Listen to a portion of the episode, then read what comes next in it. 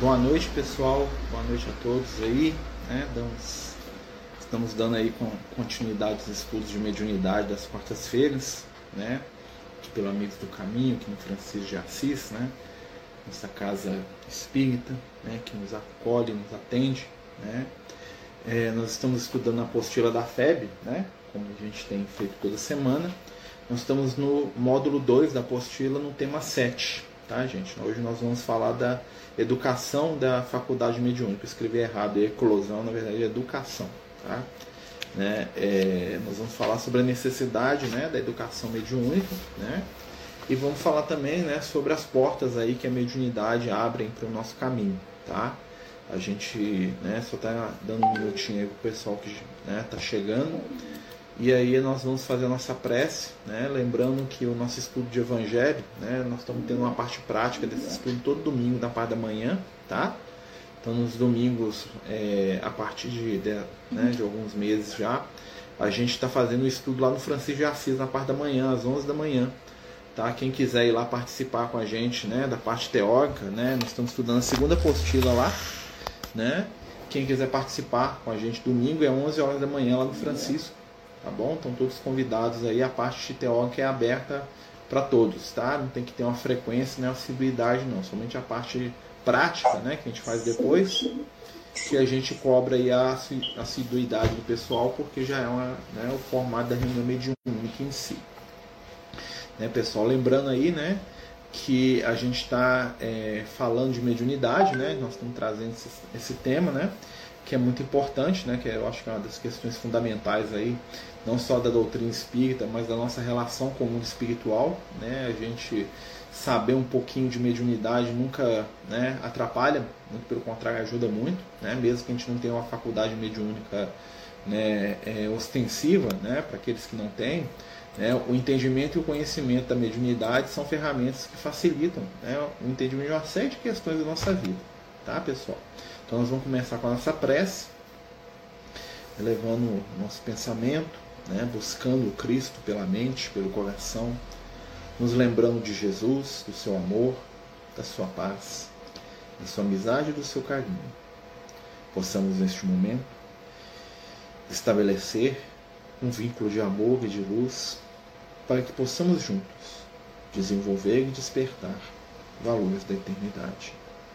Mestre amigo, envolve a cada um de nós e permite que possamos estar juntos a Ti desenvolvendo a luz, o entendimento, o carinho, o afeto. Permite que possamos estudar e compreender as questões da mediunidade, para que possamos nos transformar em continuadores do teu amor, em avatares da tua luz. Faz de nós instrumentos da tua vontade e permite que possamos estar junto a ti, no trabalho, no movimento e na fé. Fica conosco, nos abençoando, nos envolvendo, nos sustentando hoje e por todo sempre. Que assim seja, graças a Deus.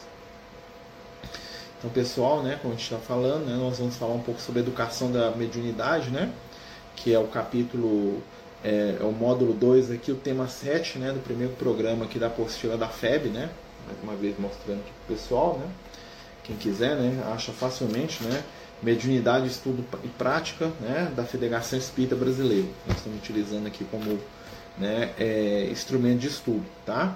Quem quiser perguntar, quem quiser falar, né, fica à vontade, tá, gente? Só mandar por escrito quem está aqui no Instagram e quem está aqui no Jitsi aqui, manda pra gente, por favor, né? Pode abrir o microfone, falar, perguntar, né? O nosso nosso objetivo aí é que é que todos participem, né? Que ninguém leve dúvida para casa. Ainda mais um tema tão né, é interessante, mas complexo, né? Como a mediunidade, o contato, né? Que nós temos aí com os espíritos de luz. Né?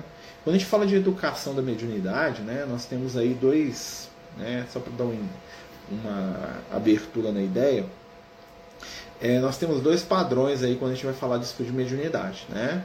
É, muitas pessoas falam desenvolvimento mediúnico e outras pessoas falam educação mediúnica. Né? São duas coisas que são complementares. Né? O desenvolvimento é nada mais do que aumentar né?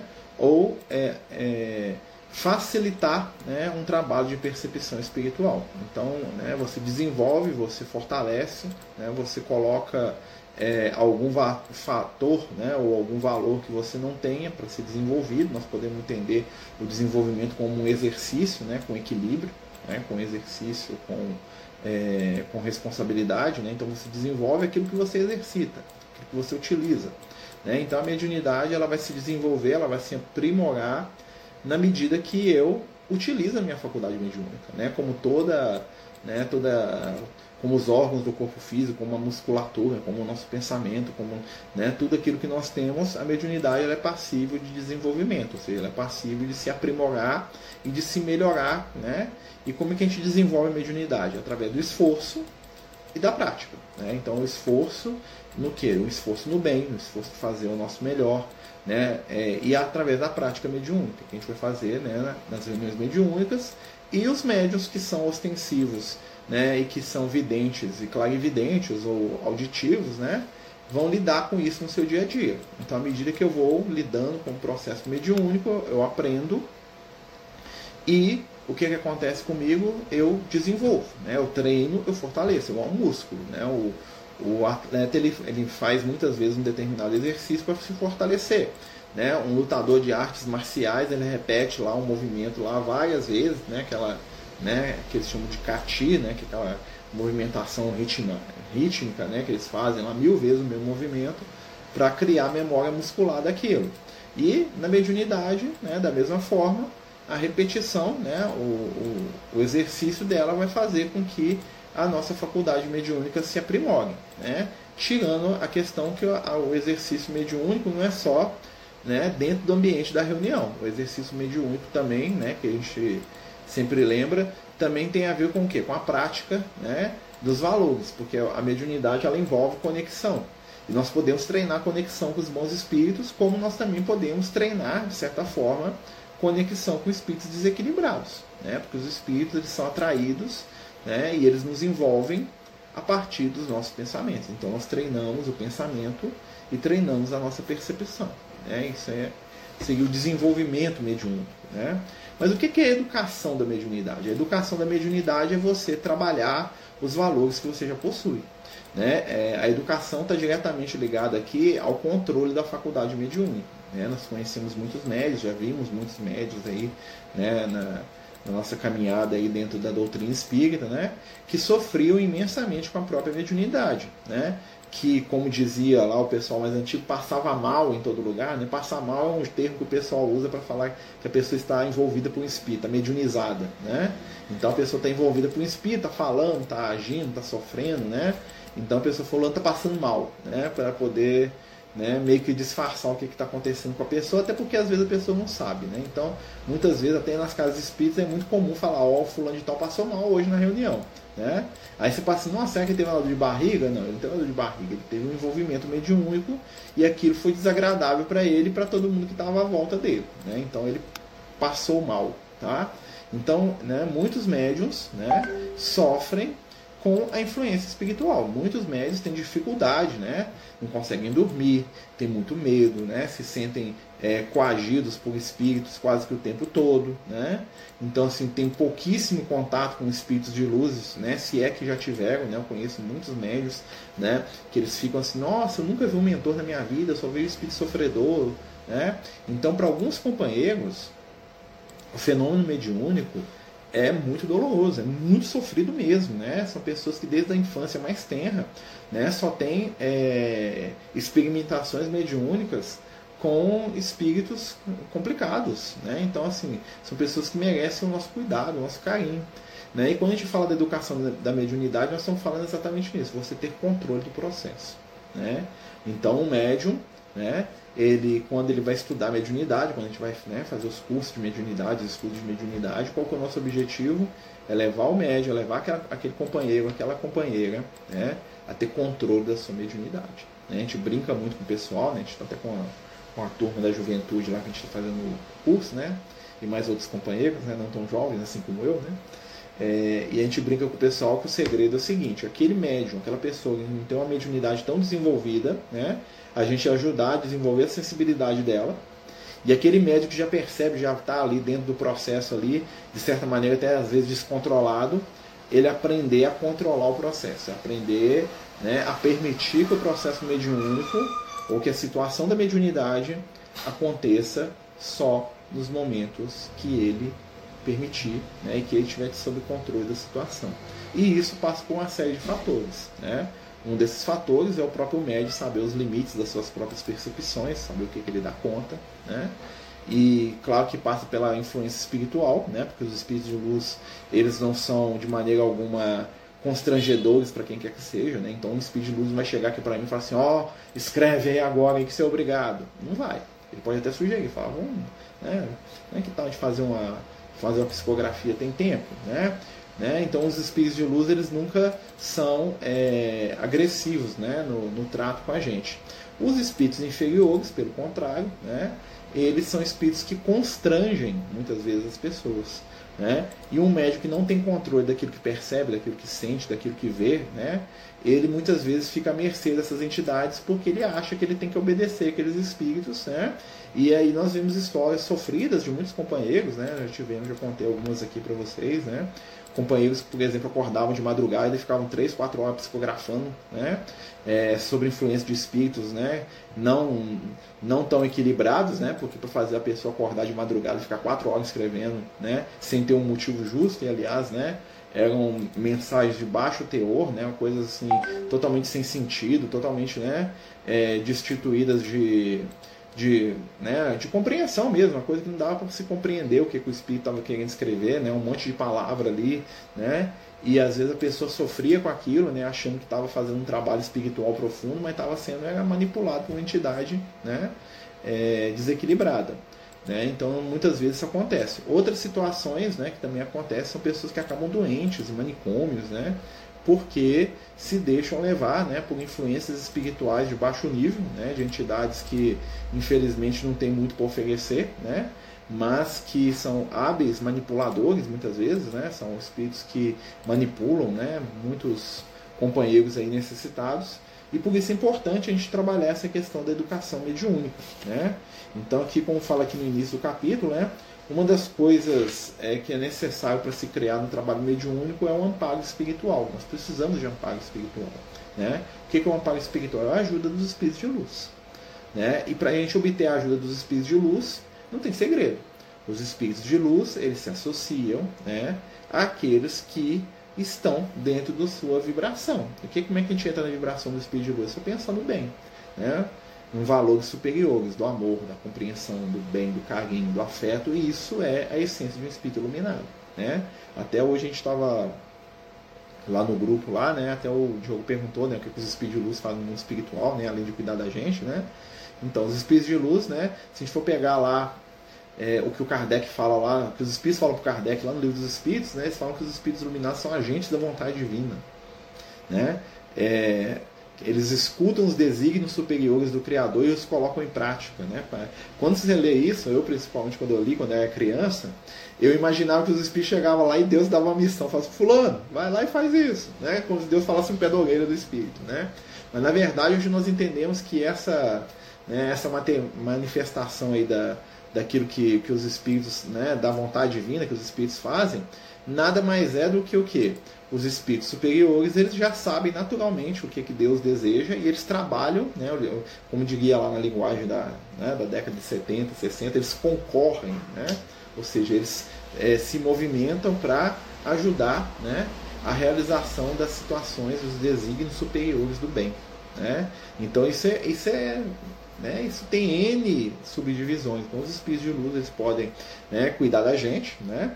Mas eles também podem se dedicar, por exemplo, à ciência, à arte, à literatura, né? aos estudos. Eles podem estudar, eles podem aprender, eles podem ensinar outros espíritos no mundo espiritual. Né? Eles podem tratar dos outros espíritos, eles podem cuidar de situações específicas. Né? Por exemplo, uma pessoa que é muito vinculada com o animal, ela pode se juntar com equipes espirituais que vão cuidar da natureza, dos animais.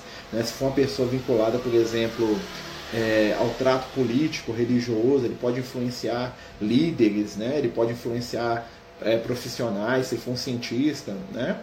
É, são várias situações. Tá? Oi, Dona Silva. Marcelo, eu sinto quando alguém não está só, me descontrolo, fico agressivo mal-humorada. É muito nítida essa presença. Como posso neutralizar essa influência? Quando sinto esses sintomas, são espíritos inferiores? Olha, se é uma sensação desagradável, né? Normalmente está associada com espírito que tem uma energia complicada, né? Porque às vezes a gente pode até, isso é uma coisa que demanda, né, que a gente precisa muito se observar também, né? Então, por exemplo, se eu sou uma pessoa às vezes de difícil trato, né, por exemplo, eu tenho dificuldade de lidar com os outros, né, ou tudo me deixa nervoso, por exemplo, vou falar um exemplo meu aqui, né? Eu tenho extrema dificuldade, por exemplo, com barulho. Né? Então, assim, é, quando eu estou falando, ou quando eu estou fazendo uma prece, quando começa o outro falar junto, aquilo me deixa assim, ou quando a pessoa começa a falar muito alto comigo, aquilo me deixa né, doidinho. Né? Então, se eu sentir né, esse tipo de situação no ambiente, aquilo vai ser desagradável para mim. Não necessariamente a pessoa que está falando alto é ruim. Né? Então, a gente tem que fazer esse filtro. Entretanto, né, sensações é, emocionais dizem muito para a gente sobre influência espiritual. Por quê? Porque os espíritos, né, eles podem sim nos é, influenciar no campo das, das nossas sensações, das nossas emoções. Né? Muita raiva, né? uma alegria desenfreada sem sentido, né? ou uma, uma, um sentimento de tristeza muito grande. Né? São sinais de processos mediúnicos que precisam ser trabalhados. Né? Então, assim, emoções que mudam muito fácil né? podem ser é, uma influência espiritual. O que acontece, né, essa questão assim de perceber os espíritos, vou lembrar, tem espírito para todo lado o tempo todo. Né? Então hoje no mundo espiritual, né, que está meio esvaziado, né, porque tem muito encarnado hoje, né, é, sabemos que tem uma média de 3 para 1. Né? Para cada um encarnado que tem aqui, tem 3 no mundo espiritual. Então o plano espiritual está bem cheinho ainda. Né? Antes era 5, né? agora já está só 3. Né? Porque encarnou muita gente. Né? Então muitos vieram para o plano físico. Né? Deu uma, vamos dizer assim, uma respirada lá no plano espiritual, né? Nós estamos tudo encarnado aqui hoje, né? Então, o que que acontece? Muitas vezes é, a gente percebe a influência dos espíritos de maneira indireta, né? Nós, alguns médiums, né, são videntes, são clarividentes, mas isso não quer dizer que eles só percebam os espíritos de maneira visual, né, ou de maneira auditiva, tá?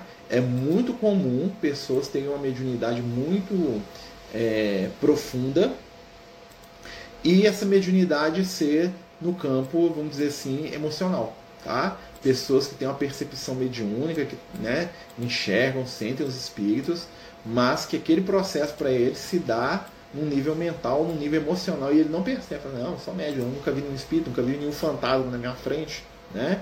Nunca vi ninguém falando comigo. Quando conseguimos saber se pode ser uma bipolaridade ou influência dos espíritos? Então, a patologia ela tem uma característica que ela é constante, né? Ela não muda, tá? A influência dos espíritos, ela depende muito do nosso estado moral de momento. Então, se eu me melhoro moralmente, a tendência é que a influência diminua, né? Então, quando é um caso patológico, o que, que acontece? Normalmente é a influência da minha própria intimidade, né? A bipolaridade, o que, que é? É a pessoa que ela sai, né? Da, da euforia, muitas vezes, para uma tristeza profunda, tá? Isso pode ser uma, uma influência espiritual, em alguns casos pode. E normalmente com a terapia espiritual, isso resolve acaba, a pessoa não tem mais aquilo. Tá? Em alguns outros casos, é uma patologia clínica que também nasce de questões espirituais, né, gente? Tudo que é físico vem do espiritual. Né? Então todas as, as, nossas necessidades biológicas ou, né, ou todas as nossas patologias aí, me corrijam aí os, os médicos aí, nossos amigos aí que participam, né, é, são fruto né, é, a patologia, o que, que é? São estados alterados né, da nossa saúde orgânica ou mental, seja lá qual for. Né? E o que, que acontece? Isso, em essência, vem do espiritual. Mas pode ser um desequilíbrio meu, ou seja, eu posso estar vivendo um, um, um estado de desequilíbrio íntimo, então eu estou oscilando emocionalmente. Isso pode ser aumentado pela influência espiritual, tá? O espírito pode vir e se aproveitar desse estado para poder me desregular mais ainda. Assim como também pode acontecer o contrário. Às vezes eu estou todo ali né, bipolar e os de luz vêm ali meio para equilibrar minha balança ali, para colocar eu ali na, né, no ponto de equilíbrio. Né? Lembrar que o ponto de equilíbrio, gente, ele sempre está ligado né, ao controle. Que aí entra de novo a questão né, da, da, da educação da mediunidade. Ou seja, quando a gente aprende a lidar com a nossa mediunidade, nós aprendemos a lidar também com essas questões aí né, que estão ligadas a, ao nosso espírito, né, que estão ligadas aí à nossa saúde, né? nós vamos começar a perceber quanto nós somos influenciados, quanto nós somos levados né, pela, pela vibração do momento. Às vezes acontece muito. Né? Muitas vezes a gente fala assim, ah, eu queria fazer isso. Não, não era eu que queria, não. Na verdade, o que acontece não era o Marcelo que estava querendo. Né? Na verdade, o que está acontecendo é que o Marcelo está se deixando levar por determinadas ondas ou determinados pensamentos aí, né? E o Marcelo só concordou com aquilo, né? Não é a minha vontade, né? Mas aí o que, acontece? Como eu entreguei a minha vontade, eu sigo e eu sou responsável por aquilo, né? Então, o processo de mediunidade, quando a gente trabalha a nossa mediunidade, ela faz a gente ser mais senhor da gente mesmo. Fala, peraí, você está até me influenciando aqui, mas eu não quero, né? Você está até falando para mim fazer uma coisa errada aqui, que eu considero errado. Né? Quando a gente fala errado assim, gente, a gente tem que levar em conta que certo e errado são né, flutuantes no nosso estado evolutivo. Né? Nós temos, claro, aquelas coisas básicas que é errado, tipo matar, roubar, né? que são o básico do básico do errado. Tá? Mas existem coisas que são nuances. Né? E que são nuances que dependem do que? Do nosso nível de consciência atual. Tá? Então aquilo que às vezes é muito errado para mim não é errado para outra pessoa, porque a história espiritual dela tem uma série de fatores que são diferentes do meu. Claro que a gente fala disso né, tirando de lado aquilo que é considerado crime na sociedade, né? Porque ali já temos um consenso moral. Tá? Mas é, muitas vezes um médium né, ele se torna instrumento de entidades desencarnadas sem né, é, tá percebendo muito o que está acontecendo. Por quê? Porque é uma influência é, de nível que íntimo de pensamento, de ideias, né? É, tipo assim, eu gosto daquela ideia, eu gosto, nossa, eu até concordo com isso que o Espírito está falando, né? E às vezes o Espírito nem precisa falar, ele só pensa e eu já entro na onda mental dele, assim, muito fácil, né? Eu já estou lá junto com eles. Se eu sinto algo, eu levo o pensamento, coloco uma música e vamos seguindo. Quando tem a ver com minhas filhas, complica, eu fico muito agoniado, eu preciso trabalhar isso. É uma questão que todos nós precisamos trabalhar, né? Porque né, mexeu com o filho, mexeu né, com a nossa essência, né? Tem muita questão animalizada ainda, né, da nossa proteção ali, né, e que mistura com amor, né. Se a gente pudesse, a gente colocava os filhos na redoma. Eu sou um. Se pudesse, colocava os meninos aqui tudo no vidro aqui, né, e botava na, né, guardava para ninguém poder machucar eles, né, mas não faz parte. Olha só o que, que acontece aqui, ó. Né, ele está falando aqui do processo né, que o médium faz ao chegar na casa espírita. Muitas vezes a pessoa chega na casa espírita, né, e a primeira coisa que ela vai, vai é, receber na casa espírita, o que, que é? Atendimento fraterno. O que é o atendimento fraterno? Ou auxílio fraterno, ou recepção fraterna, tem um monte de nome, né? cada lugar dá um nome. Né? Que nada mais é do que você recepciona aquela pessoa no meio do consolo, né? você vê a necessidade dela e se oferece para ajudar. Né? Quando você fala se oferece, não falando de gente individualmente, não é. É a casa espírita. Né? Normalmente, quando eu vou fazer atendimento fraterno com alguém, eu falo assim: o que, que, nós, o, que, que o Francis de Assis pode fazer por você? Né? Que o Francisco de Assis é um grupo, né? não é só o Marcelo. Então nós somos um grupo. Né? E o que, que acontece? Normalmente, a primeira coisa que é sugerida para a pessoa, né, se ela precisar de um passe, de um tratamento, aquela coisa toda, tudo bem. Mas as primeiras coisas que é sugerida para a pessoa, estudar. Então, não estuda. Ontem uma reunião quinta-feira aí, ó, um negócio de evangelho aí, essa coisa você ia. Ontem uma reunião de quarta-feira aí que tem um estudo de mediunidade, vai lá. Ó, nasce, né? E o que, que acontece? Trabalho. Nós precisamos de uma pessoa para ajudar a gente a fazer campanha do quilo. Esse não quer vir no sábado ou no domingo aqui, não. Muitos pacientes da clínica psicológica precisam de amor, carinho e compreensão. Limites em alguns espaços. É isso mesmo. Primeiro movimento é consolar. Segundo movimento é instruir. Então você recebe, você acolhe e aí você instrui. O que é instrução? É o conhecimento. Conhecereis a verdade e te libertará. Então tem que entender o que está acontecendo. O que, que eu estou sentindo? O que, que eu estou vendo? Ah, tem um espírito me envolvendo? Tá, como é que eu faço para lidar com isso? Né? Tem, as, tem os mecanismos para você poder lidar com a influência espiritual. Qual é o primeiro mecanismo? Reforma íntima. Eu vou me melhorar e enquanto eu me melhoro, com certeza as minhas conexões espirituais vão melhorar porque eu vou começar a atrair outro tipo de entidades encarnadas para poder me acompanhar. Né? Então não tem como uma pessoa frívola, mesquinha, egoísta atrair os espíritos Só se for o espírito for a mãe dele, o pai dele lá, que ama ele demais, né? E aí vai lá de vez em quando visitar ele. Né? Mas não vai ficar muito tempo, porque os espíritos eles são atraídos pelo pensamento. Tá? Vamos lembrar sempre disso. Os espíritos são atraídos pelo pensamento. Né? E aí ele fala aqui, ó, então a gente vai botar o pessoal para estudar. Né? Ô Silvio, só para lembrar para você, a sexta vai voltar dia 14, tá? Não é semana que vem não, tá? Dia 14, sem ser esses, é porque é o segundo sábado do mês, né? Esse aqui é o meu primeiro. Nós vamos voltar no segundo e depois no quarto, tá, gente? Quem quiser ir lá no Francisco de Assis, lá para nos ajudar no almoço lá, né, na assistência social, dia 14 e dia 28 de, de maio que nós vamos, tá? Semana que vem não tem não, porque é o primeiro do mês, nós vamos voltar dois sábados. Mas aí o que, que acontece, né? É, à medida que o médium entende o que está acontecendo com ele, ele consegue lidar com aquilo. Primeiro ele vai entender, né? O primeiro mecanismo, ele vai se ocupar, ele vai se melhorar. E a segunda coisa qual que é?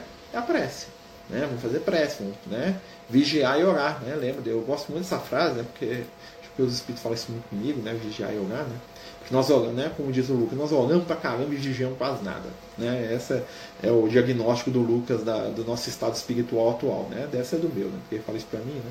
Então ele fala assim, ó, ora demais, faz muita prece, isso é muito bom, muito lindo, maravilhoso. Né? A prece carrega energias positivas, de amor, de luz, de paz. Mas se você não vigia, né, você está pedindo ajuda para a porta que já foi arrombada. Né? Você está pedindo socorro depois que o ladrão já veio na sua casa e carregou tudo que você tinha porque você deixou a porta destrancada. Né? Então a vigilância vem em primeiro lugar sempre. E o que é vigiar? Vigiar os outros? Ah, Dona Maria está fazendo trem errado ali. Não. Vigiar, a gente vigia a si mesmo. O que, é que eu estou sentindo? Como é que eu estou lidando com tal situação? Né? Então a gente olha e fala assim, nossa, estou tendo um pensamento errado sobre aquele companheiro, estou com raiva dele. Né? tendo um pensamento errado sobre aquela companheira, não estou sendo respeitoso, não estou respeitando aquela pessoa, né? criticando, estou né? tendo pensamentos que não são próprios, não são dignos. Né? Então, assim, vão me vigiando. Olha, eu sou, né? E vigiar, gente, não é sofrer com aquilo que a gente percebe da gente, não. Fala assim, ó, nossa, hoje eu tô egoísta. Nossa, hoje eu tô, né, com os pensamentos inferiores aí que não vale a pena. Vamos, né, dar uma limpada aqui nessa vibração minha. É esse que é o processo de vigilância, não é um processo de culpa. É um processo de se observar, de se entender. Porque na medida que eu me entendo, eu falo assim, ó, pega aí, hoje eu tô bem nervoso, né? Às vezes eu falo assim, nossa, hoje eu tô agressivo né? Tô brigando com, com os meninos, tô brigando com todo mundo. Eu falo assim, é, olha só, né? Então, olha, se eu tô agressivo aqui, então a chance de eu atrair um espírito agressivo se eu sair na rua aí, ó. Né? Depois eu carrego um companheiro violento comigo aí, fico, né? eu fico com sangue na, né? subindo até né? a testa né? de raiva. Né? Por quê? Porque eu não vigiei. Eu transformei um minuto de, de, de destempero meu em algo constante e aquilo se tornou um campo de acesso para a entidade inferior. E aí esse espírito começa a me acompanhar. Né? E aí eu boto a culpa na espiritualidade. Falo assim, oh, os espíritos me ajudaram. Não, eu me vigiei, eu me observei. Né? Então o processo de educação da mediunidade é um processo de autoconhecimento. Tem que me entender. Falo assim, isso aqui me tira do sério. Isso aqui eu não dou conta. Né? Eu lembro muito do livro Nosso Lar, quando o André Luiz está lá na, nas câmaras de retificação e ele, né, que ele tenta entrar no pavilhão masculino, né, ou no feminino, não lembro qual é, né, na, numa parte que tinha lá os, um, tava trancado. Ele vai lá para entrar, né? E a Narcisa fala assim: oh, não entre aí não. Não entre não, porque ali estão os desequilibrados do sexo e a visão seguia por demais dolorosa para você. O que, que a Narcisa falou pro André Luiz lá na entrelinha? Falou assim: oh, vai lá não, que eu sei igual a eles. Se você for lá, você fica. Você não dá conta daquela energia, não. Né? O André Luiz é um espírito que desencarnou vítima de uma série de complicações né, de origem nas questões de desequilíbrio sexual. Né? Então o que, que acontece? Ele chega lá no nosso lar e exatamente no pavilhão que ficam os desequilibrados no campo do sexo, né? Era um local que ele não estava pronto para entrar, porque ele era frágil naquela área. Então nós temos que saber qual é o meu limite. Né? Não adianta nada eu colocar uma pessoa, por exemplo, eu vou, uma coisa prática para a gente entender essa questão de mediunidade. Né? A gente começou a fazer há uns muitos anos, né? mais de 10, mais de 15, né? nós começamos a fazer um trabalho de morador de rua lá no Francisco de Assis. Né? E a gente tinha muitas companheiras nossas que são valorosas, trabalham lá com a gente até hoje, que não davam conta de lidar com morador de rua. Né? Eu lembro de muitas companheiras falando, Marcelo, esses homens aqui, meu Deus, como é que pode deixar esses homens entrar aqui dentro? Né?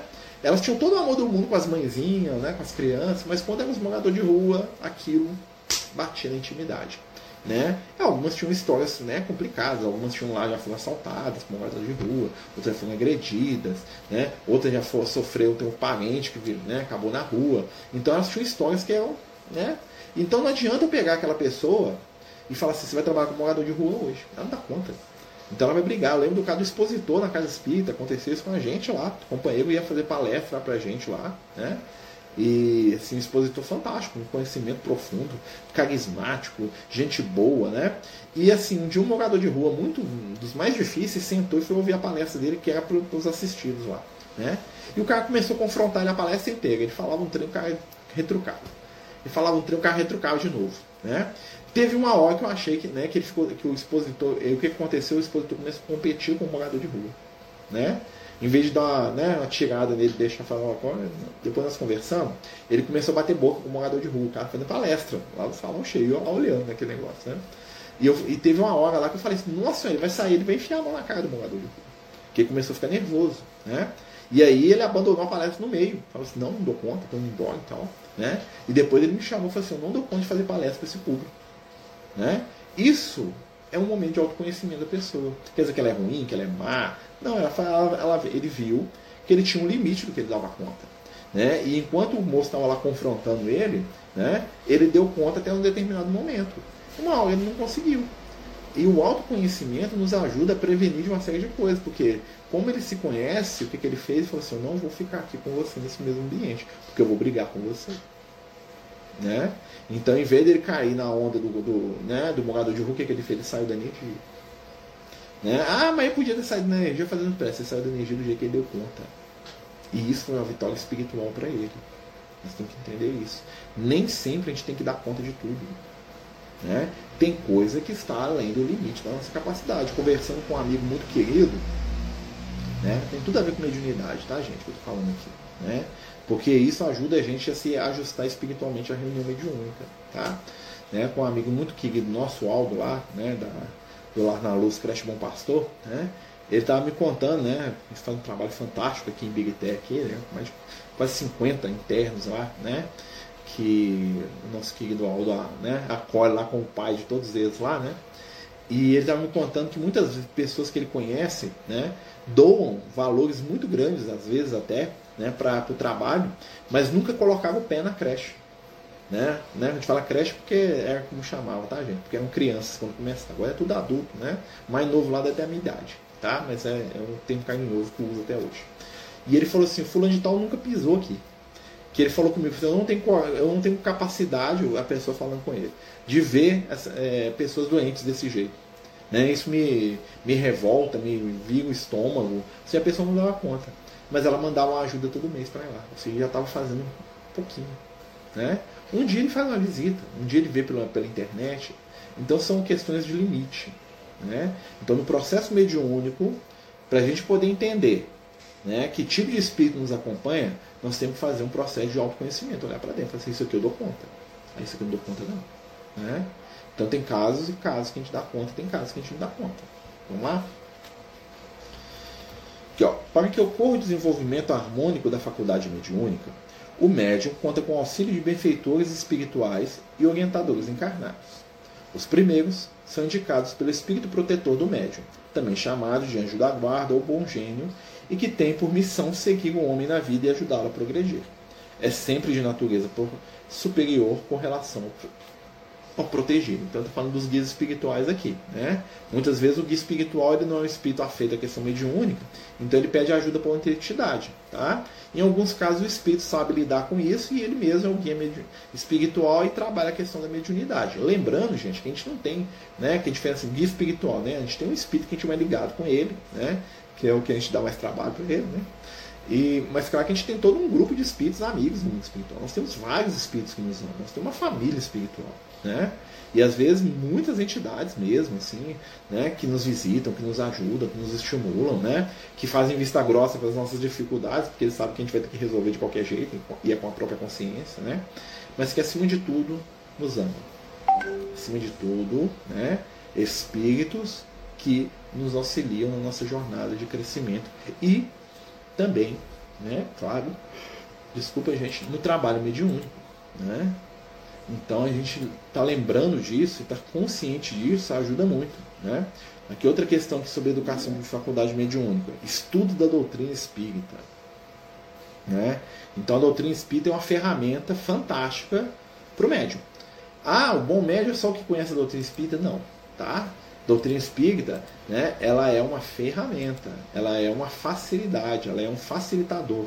Né? A doutrina espírita, a gente pode imaginar que é aquela estrada pavimentada e segura pela qual a gente pode seguir. Existem muitas estradas. Né? A doutrina espírita ela traz para a gente uma facilidade muito grande no desenvolvimento, porque quando você entende a doutrina espírita, né, quando você estuda, quando você conhece a doutrina espírita, o que, que acontece?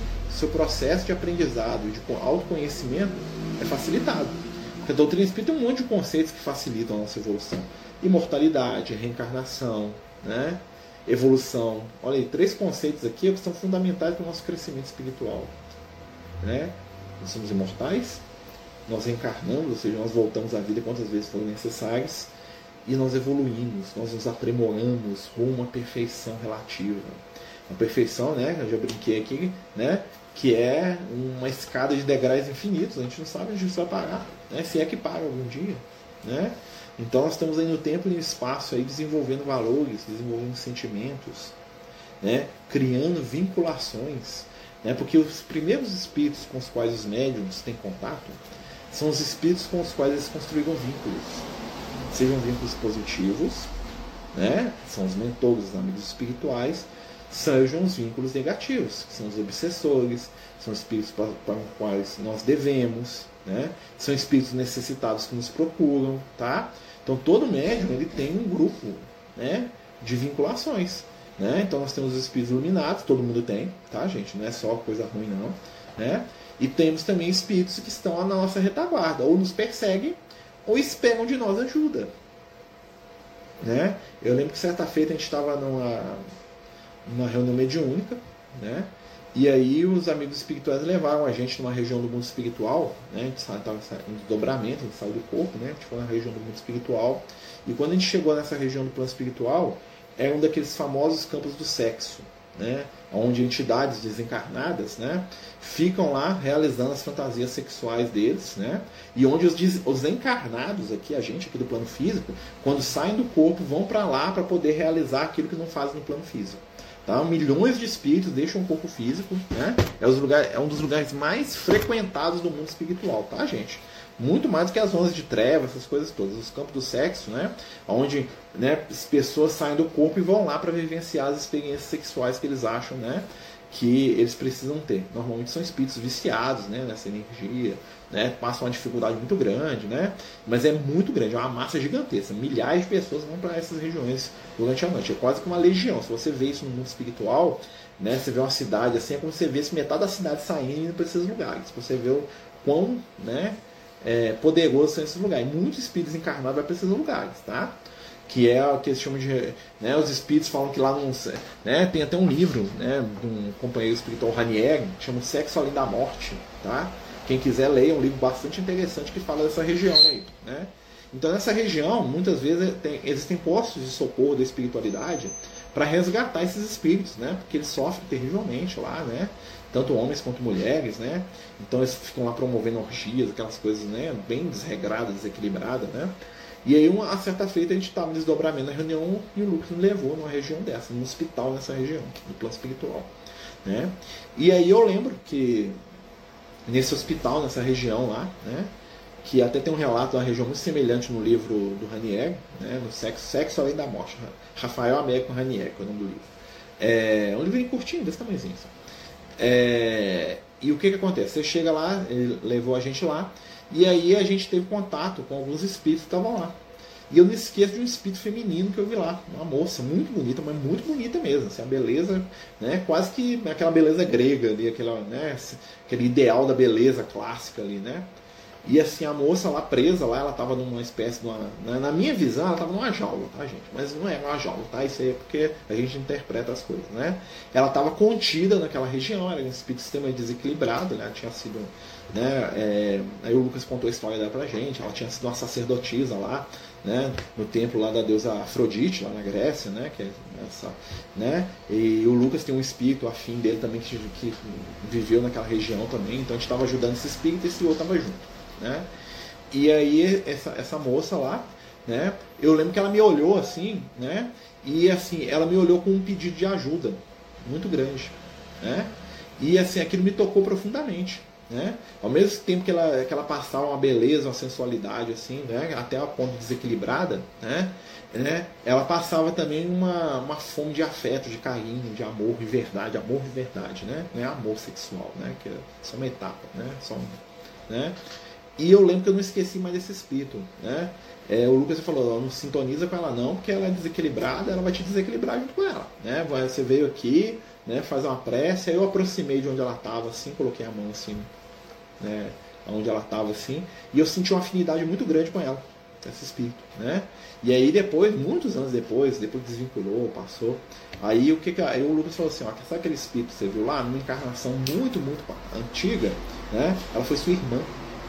E você perdeu dela, né? Vocês escolheram caminhos diferentes, né? quis entrar na, ele não entrou no que, que aconteceu, né? Basicamente foi assim, aquele espírito foi sua irmã e vocês se separaram no passado muito distante, né? E ela espera a sua ajuda até hoje. Né? E isso é, né? É, e sempre eu faço prece para ela, apesar de eu nem saber o nome dela. Né? Eu faço prece para aquele espírito lá que foi minha irmã. Né? E né, às vezes você fica pensando, existe, e é um espírito inferiorizado de certa forma, né? e que está vinculado com a gente se ela tivesse solto, talvez ela me influenciar aqui, às vezes até negativamente. Né? Imagina, por exemplo, se, né, é, se a pessoa está desequilibrada, ela vai influenciar com um monte de ideia no campo do sexo, essas coisas, um adolescente. Né? Então imagina. E é um espírito que é um espírito que tem, uma, tem um laço com você. Não é um espírito maligno, que te odeia, quer te matar. É um espírito sofrido, desequilibrado. E quando ele aproxima de você, ele traz o desequilíbrio dele. Né? Então, falando dessa história, mas imagina, por exemplo, que numa última encarnação, na penúltima, né, eu tive um filho que suicidou, um pai que suicidou, uma mãe, né? E o espírito suicida, tá lá, às vezes 100, 200 anos no umbral, e, e uma hora ele me acha. E ele vem atrás de mim com todo o amor que ele tem, com saudade, mas misturado com o sofrimento, o desequilíbrio dele. E aí eu começo a ter ideia de suicídio, se eu não vigiar. Né? E não é um espírito mau que está vindo trazendo ideia para me matar, não, é um espírito desequilibrado que está na minha onda, está na minha energia, porque nós temos um grau de afinidade. Né? Então, quando você aprende a se educar, aí você começa a poder se aproximar dessas entidades. Né? Às vezes alguém que você ama demais você nem lembra, fala, nossa, como é que eu pude esquecer do fulano? É muito comum, gente. Às vezes a gente chega no mundo espiritual, você fala assim, nossa, como é que eu esqueci de você? Você é a pessoa mais importante da minha vida. Né? Ser a pessoa principal das minhas últimas cinco encarnações. Será aquele meu filho que eu não, não vivia sem você? Será aquele meu irmão, aquela minha esposa, aquele meu marido que eu, que eu não sabia viver sem você? Eu te esqueci, meu Deus do céu, tem que te ajudar. Né? E às vezes você reconhece a pessoa em alguém no mundo espiritual, no encarnado. Né? Olha só, isso acontece muito. E, mas como que isso acontece? A gente tem que ter equilíbrio para lidar. Por isso que a gente tem um véu do esquecimento. Imagina a gente estar tá encontrando o tempo todo com um monte de relações nesse sentido. Alguns viraram speed luz, mas outros estão lá presos nas trevas ainda. Para alguns desses, você é o speed luz. Você que é o equilibrado, você que está indo lá para resgatar ele. E ele vai vir pedir ajuda para você. Né? Então, às vezes, esse espírito aparece para você desde a sua infância e ele aparece lá na forma tenebrosa lá, porque é o que é a aparência que ele tem, mas na verdade você é o Speed ele está vindo atrás de você. No Speed Luz, né, tô fazendo uma analogia, ou seja, você é a referência amorosa daquela entidade. Né?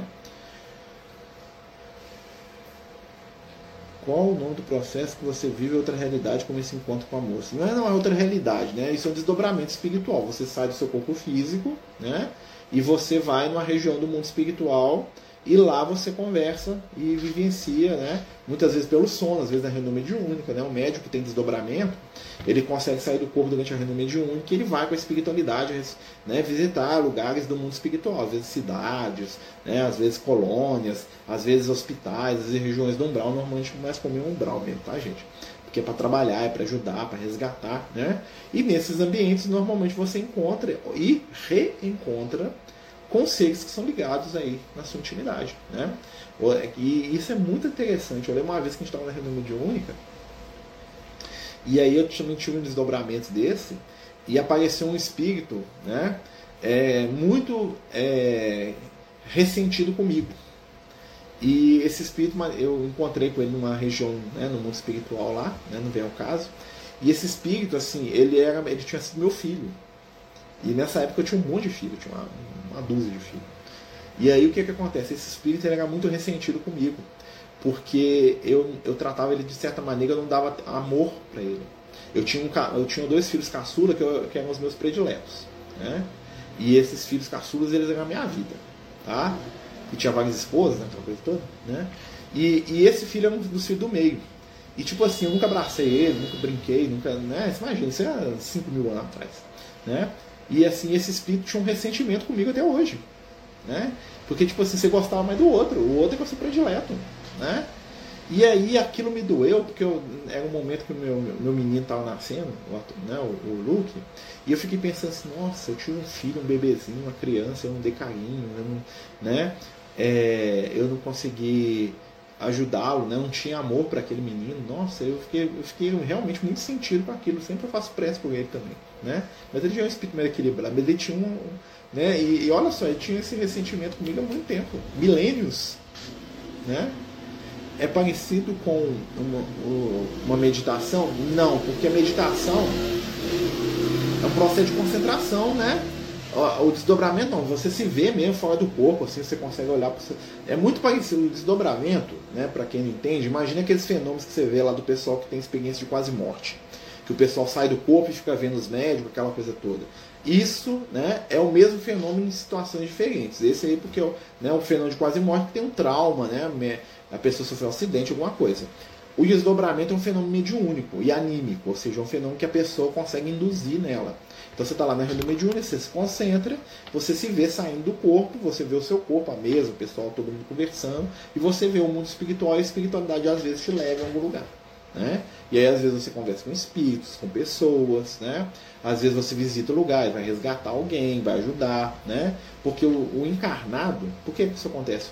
A gente que está encarnado, a gente tem uma energia que é muito boa para os espíritos que estão muito presos na matéria ainda. Então a nossa energia ajuda a esses espíritos com mais facilidade. É uma energia mais densa, né? E para eles é melhor do que a energia dos espíritos superior, porque eles não percebem a energia dos espíritos superior. Então é muito comum, às vezes, a gente ir numa região, por exemplo, um umbral, para ajudar um espírito, e esse espírito só enxerga a gente. Eu chego lá e falo assim: oh, você tá sozinho aqui? Falo, não, o Lucas aqui do meu lado. Aqui. E ele não vê o Lucas.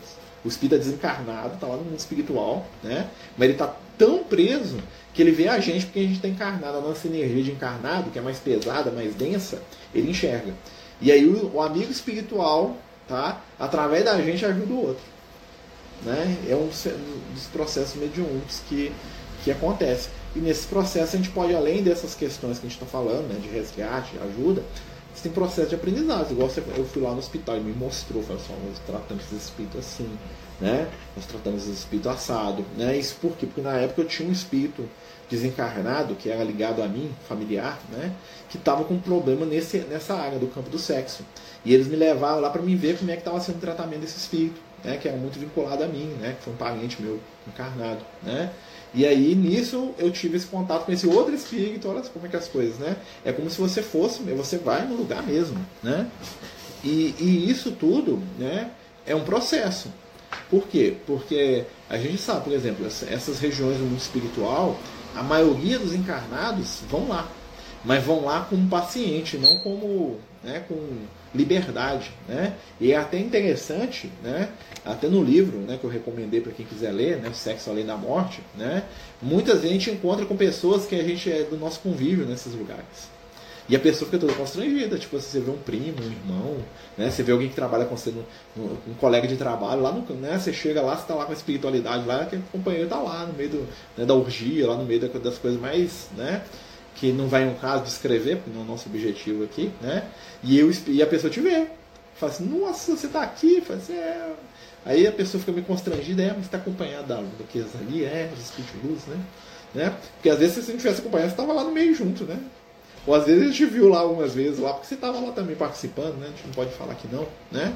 E às vezes, às vezes até isso, e isso fica constrange a pessoa. Já aconteceu, por exemplo, a gente vê companheiros no mundo espiritual e às vezes ela do trabalho da gente, alguma coisa assim, você cruza com a pessoa durante o dia, a pessoa te olha cismada, ela não lembra, né? Mas ela te olha tipo assim, meio sem graça com você, né? Você fala, ah, lembrei de você lá, né? Mas é o que, o que, que acontece? O mundo espiritual, ele é o lugar onde nós somos o que nós somos. Né? E, é, e tudo isso vem do controle da mediunidade, ou seja, o desdobramento, né? a gente está falando de desdobramento aqui, estou falando de desdobramento consciente, você lembra, você vê o que acontece. Mas todos os dias durante o sono, nós desdobramos. Tem gente que desdobra, sai do corpo durante o sono para brigar com o chefe, para brigar com o colega de trabalho, para brigar com o marido, para brigar com o filho. Né? Tem gente que briga com os outros no trânsito e sai do corpo físico, vai lá bater boca com pessoas, até ferve na porrada com os outros no sonho. Tem muito espírito que briga, rola no chão de brigar. Né? Um bate no outro, eles estão no mesmo nível de materialidade. Aí a pessoa acorda toda cansada, nossa, fugi a noite inteira, esses sonhos, né? Nossa, né? Que sensação de alguém torcendo meu pescoço, aí você fala assim, ah, você está lá brigando com os outros, né? Você passou o dia inteiro com raiva do seu chefe, ou com raiva do seu colega de trabalho, que também não vai com a sua cara. Aí você dorme desse jeito, você não vigiou, você precisa ficar uma prece, né? Perdoado mentalmente aquele companheiro, aí, entra, aí que entra a vigilância, né? O que aconteceu? Você dormiu, seu corpo né, entrou em estado de sono, seu, seu corpo espiritual sai do corpo físico, vai lá na casa, vai lá no fulano, tira satisfação com ele. E como não tem agora ninguém que te segura, vocês brigam. Né? Como também às vezes não tem quem, quem segura, os dois vão lá ter relação sexual, vão lá se agarrar no, no plano espiritual lá, né? E aí depois volta, né? E fica lá, ah meu Deus, o que, que eu fiz, o que, que eu não fiz, eu acordei triste, alguém me perseguindo, né? Sonhar a noite inteira que eu tava fugindo, às vezes alguém te persegue, às vezes é encarnado mesmo. Né? Por isso que Jesus fala pra gente, se concilia-te depressa com o teu adversário. Enquanto estás a caminho com ele, tipo, você resolve logo esse negócio. Perdoa logo, pede perdão, deixa de ir pra lá, né? Por quê? Porque a gente busca esses locais, às vezes, né? A gente busca para proteger alguém que a gente ama, né? E saber controlar o que nós sentimos tem tudo a ver com o processo mediúnico. Imagina você estar tá na reunião mediúnica, né? Estou lá na reunião mediúnica, né? E aí chega um espírito que odeia meu filho. E eu estou lá no espiritual, né? E lá no plano espiritual, eu lá, né, desdobrado, chega um espírito que começa a xingar meu filho, é o inimigo espiritual do meu filho. É o espírito que não deixa meu filho dormir. Tô, tô, né? E você está lá, no, você tá lá e você vê ele. Se você não tiver aqui, você pula em cima do espírito e briga com ele lá. Não. Ele desequilibrou a reunião inteira né? Você agride o companheiro. Ou alguém que fez mal para a pessoa que você ama muito. Imagina. Você vê lá na reunião lá alguém que é seu inimigo lá que não fez mal foi para você não, foi para alguém que você ama. Né? Então assim, tem muitos espíritos que sintonizam assim com a gente. Então a gente vai aprendendo a lidar com esses espíritos e vai solucionando essas, vamos dizer assim, essas lacunas do nosso passado espiritual, que é uma resposta, né, que o Gonto está falando aqui. Né? A educação da mediunidade faz com que a gente avance no fenômeno, que a gente entenda mais, que a gente desenvolva mais. Por isso que a gente não lembra de tudo das nossas vidas passadas, porque a gente não dá conta muitas vezes da informação, né? porque a gente é pirar com as informações. Quando você tem equilíbrio, a informação vai vindo naturalmente. Muitas vezes nas reuniões mediúnicas, né, vem uma ou outra situação tá, da gente. E aí a espiritualidade vai trabalhando aquilo aos poucos, né? A espiritualidade vai é, colocando ali para a gente situações, nos ajudando, né? E o que, que acontece no final? A gente consegue equilibrar, né? a gente consegue superar aquele processo, né, gente? Pessoal, alguém tem alguma pergunta, alguma coisa para falar? Estou falando demais aqui, nem terminei o capítulo. Né? Nós vamos ter que continuar semana que vem esse capítulo, né? falando da conduta moral, da gratuidade da prática mediúnica. A gente não cobra pela mediunidade. Tá? E cobrar tem muitos valores no cobrar, tá, gente? Tem gente que não cobra dinheiro, mas cobra o quê? Submissão. Né? Cobra que os outros acham que você é especial, lindo, maravilhoso, não é. Né? Veneração, tem médico que cobra, não cobra dinheiro, mas cobra veneração. Né? Que eu nunca erro, olha só, nossa, eu sou o oráculo aqui, né? A minha palavra é a palavra dos espíritos superiores. Muito cuidado com pessoas que pensam assim. E muito cuidado a gente se a gente pensar assim. Né? A gente não cobra pelo trabalho mediúnico, o trabalho mediúnico não é nosso. Nós somos participantes de uma oportunidade de servir, de ser útil. Tá? Então vamos lembrar, tem gente que cobra dinheiro. Né? Esse é o mais fácil de evitar. Né? E de condenar também. É fácil condenar quem cobra né, cinquentinha lá para passar uma mensagem lá, né? Para receber o espírito, né? Mas é aquele que cobra atenção. É aquele que cobra favores. Tem gente que cobra favores afetivos, favores sexuais, né? Então, a gente tem que aprender a lidar com isso a gente não cobra de forma alguma. Né? De graça recebeste, de graça dá. Essa é a lei do Cristo. Né? Então a gente, né, então a gente tem que tomar cuidado com essas situações que são muito sedutoras. Né? Muitas vezes nos dominam, nos desequilibram. Tá? Gente, nós estamos chegando no final do estudo, faltam quatro minutinhos. Né? É, alguém quer fazer algum comentário, alguma pergunta? Né? Quiser, faça agora, se não quiser. Né? Porque aí nós vamos fazer a nossa prece final para terminar o estudo. Lembrando, pessoal, que amanhã nós estamos com o nosso estudo de Evangelho, né? às 20 horas. Né? Nós estamos no capítulo, se não me engano, no finalzinho do capítulo 19 do Evangelho de Mateus. Tá? Queria mais uma vez né, agradecer a todos aí, lembrar né, que nós estamos lá com o nosso livro do Amigos no Caminho, o primeiro livro lá do Lucas, né? que é o Versos do Caminho, nós, nós estamos aí no caminho do, do livro do Liel, né? nós estamos aí na, né, é, com trabalho para o próximo livro, mais alguns, né? se Deus quiser. Queria muito pedir a ajuda de vocês, né? fazer um apelo aí para o pessoal, né? a gente está no início do mês ainda, né? O nosso caixa lá da casa está bem baixo na questão da cesta básica, né? Nós estamos gastando mais de 6 mil reais por mês com cesta, né? E nesse início de mês a gente não tem nem um, um quinto desse valor, para falar a verdade, né? até mostrei para alguns amigos, né? Então a gente está precisando muito de ajuda para a cesta básica desse mês, que a gente vai entregar no dia. Deixa eu olhar aqui. Vamos ver o calendário aqui. Esse mês nós vamos entregar a cesta básica no dia 28 de maio. Né? Então, quem puder nos ajudar com, com alimento, nós estamos precisando muito de ajuda com alimento. Arroz, feijão, açúcar, óleo, fubá, farinha de trigo, né? É, macarrão, café, essas coisas básicas mesmo. A nossa cesta é bem básica nesse sentido. Né? Nós estamos com mais de 100 famílias lá atendendo. Nós vamos ter que fazer um esforço e talvez cortar algumas, né? por questão mesmo de, né? de dificuldade financeira. Tá? Então a gente está, eu já estou fazendo esse apelo no início do mês já, gente, porque a situação nossa, nós estamos precisando muito de ajuda.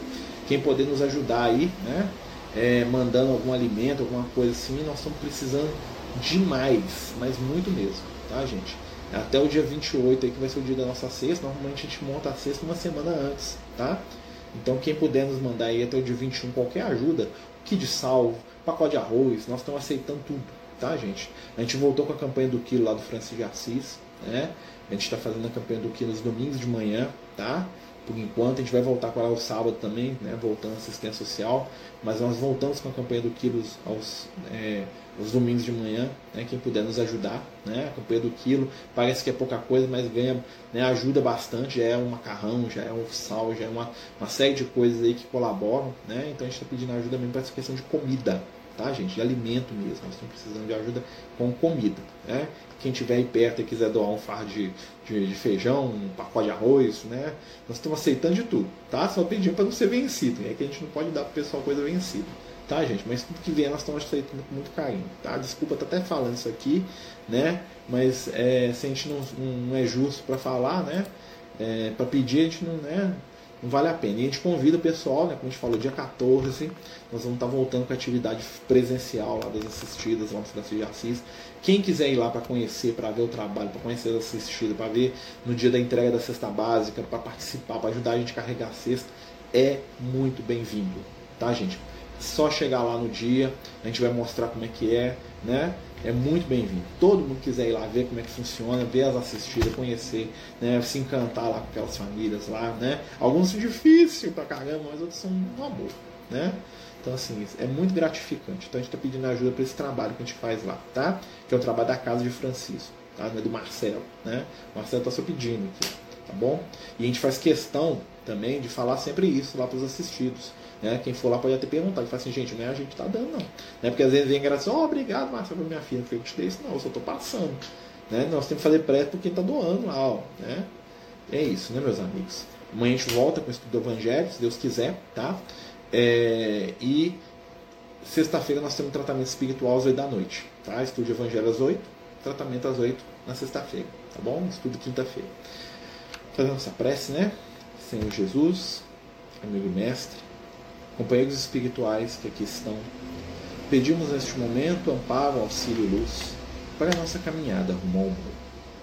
Envolva-nos com as energias do bem e da paz e faz de nós instrumentos do teu afeto. Fica conosco, Senhor, no aprendizado, na luz, no entendimento, na caminhada, no afeto e na paz. Esteja conosco hoje sempre, que assim seja, graças a Deus meus amigos, né? Boa noite para todos mais uma vez. Até amanhã, né? 8 horas estamos aí, né? Com o estudo de Evangelho, se Deus quiser e permitir. Beijo no coração de todos. os Amigos do Caminho apresentam sua primeira obra literária, Versos do Caminho, uma compilação das mensagens do nosso amigo espiritual Lucas, à venda pelo WhatsApp 31 98827 3218. Toda a renda será destinada para o projeto Neurodiversos.